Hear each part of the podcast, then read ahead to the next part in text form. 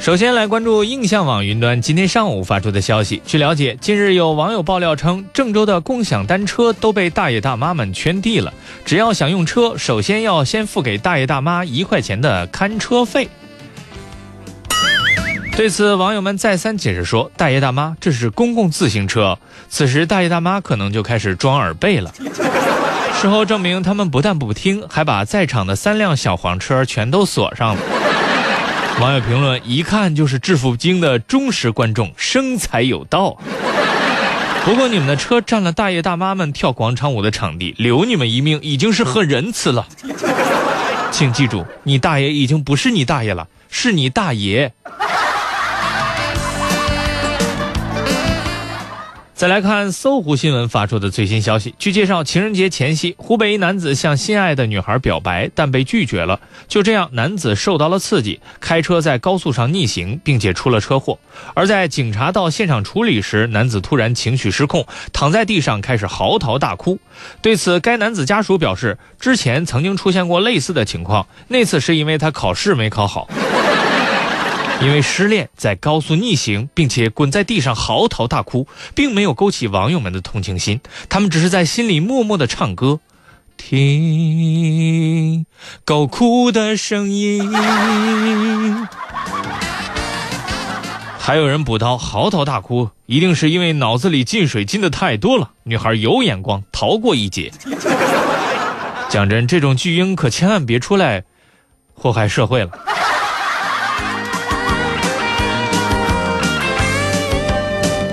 继续关注中国青年网云端的新闻，题目为“云南最牛运钞车驾运员”，对不起，是押运员，上路被查竟枪指民警。据悉，十一号上午，云南省建水县交警在城区道路开展路检路查的过程当中，对一辆绿色全封闭无标志的小货车进行检查。可该车的驾驶员赵某以自己驾驶的是运钞车为由，不但拒绝向交警出示相关证件，竟然还从一旁拿起放在车上的防爆枪，直指执勤的交警。于是后来他被交警带走了。老司机赵某表示，平时缺少学习，认为运钞车。应该是享有一定的特权吧，而网友则表示，拉着一车钱你就觉得自己了不起了吗？问题钱又不是你的。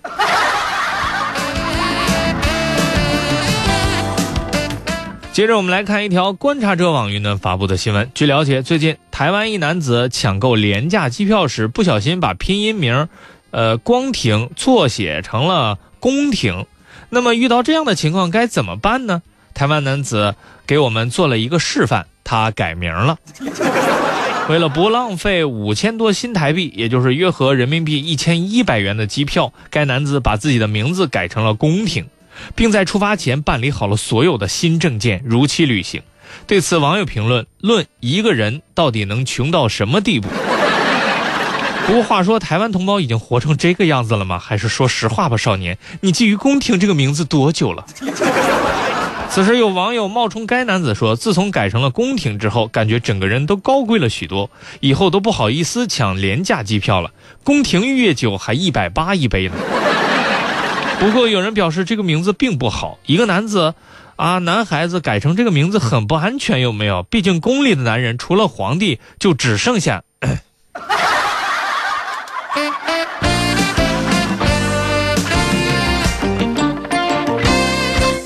继续来看新闻晨报，今天早上发出的新闻。随着二月十四号的到来，网上们掀起了一股以挽回前男前女友的这个代追男女神呢这些服务为主要经营业务的风潮。单身的你只需要付款两千元，由卖家推荐的老师代替买家聊天，花一个月的时间，或许便可以顺利的拥有心仪的另一半。卖家甚至宣称其成功率可以高达九成。网友评论：这有什么好？他爱上的是微信里的我，那并不是真的我。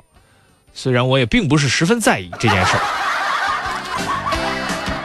但是总觉得这不是真的爱情，是吧？然而，记者调查体验之后发现，一旦这个代追失败，卖家也仅以退款一半的金额了事。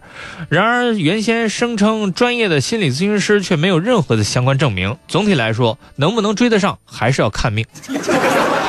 也就是说，你自己追要看命。别人追也是看命，可是想要通过淘宝平台去脱单的买家人数也不在少数。记者查询某情感咨询店月销售记录，发现一个月可以完成三百多笔服务。该店铺的客服告诉记者，其经营业务分别为情感分析和代追男女神两块。如果选择普通老师分析，就是一小时二十块钱和一天六十块钱；选择金牌老师，就是一小时六十块钱和一天一百五十块钱。网友说，可能都是一个人。而代追这一领域呢，则是半个月收费的啊，一千一百一十一元，代追一个月收费两千元。其交易的模式均为先行付款，再由卖家安排老师加微信私聊。而如果是代追业务，则是老师利用买家的账号与买家心仪的对象进行聊天。万一对方看上老师怎么办？这是网友们心中的疑问。网友认为，那样卖家才可能会全额退款。类似于这样的悲惨状况，真是不是不知道啊，一定要切身体会才行。一位网友，特别是女网友，举了一个例子：昨天老公醉酒回到家，倒头就睡，不住的喊水水。我给他倒了一碗，老公一饮而尽，然后在墙上疯狂的抓了几下，睡着了。不一会儿，老公又喊水水，我又给他倒了一碗，他又一饮而尽，然后在墙上疯狂的抓了几下，这到底是怎么回事呢？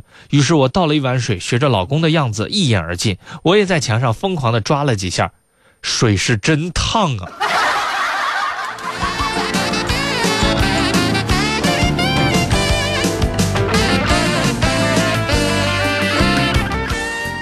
最后再来看《中国青年报》今天凌晨发布的消息，新闻标题是“马拉松别跑太快”。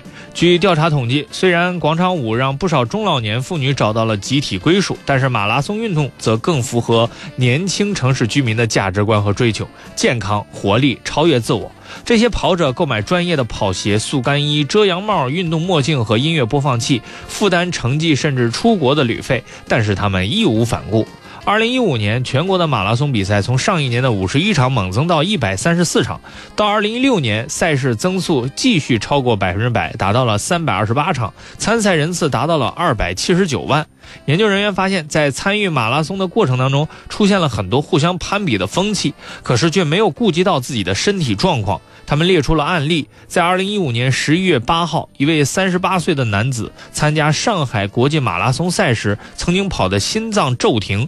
醒来之后，他丧失了从七号到九号的全部记忆，那也是他最累的一段时光，估计。所以马拉松也不能乱跑。不少资深宅表示不用担心，我平时都不怎么动。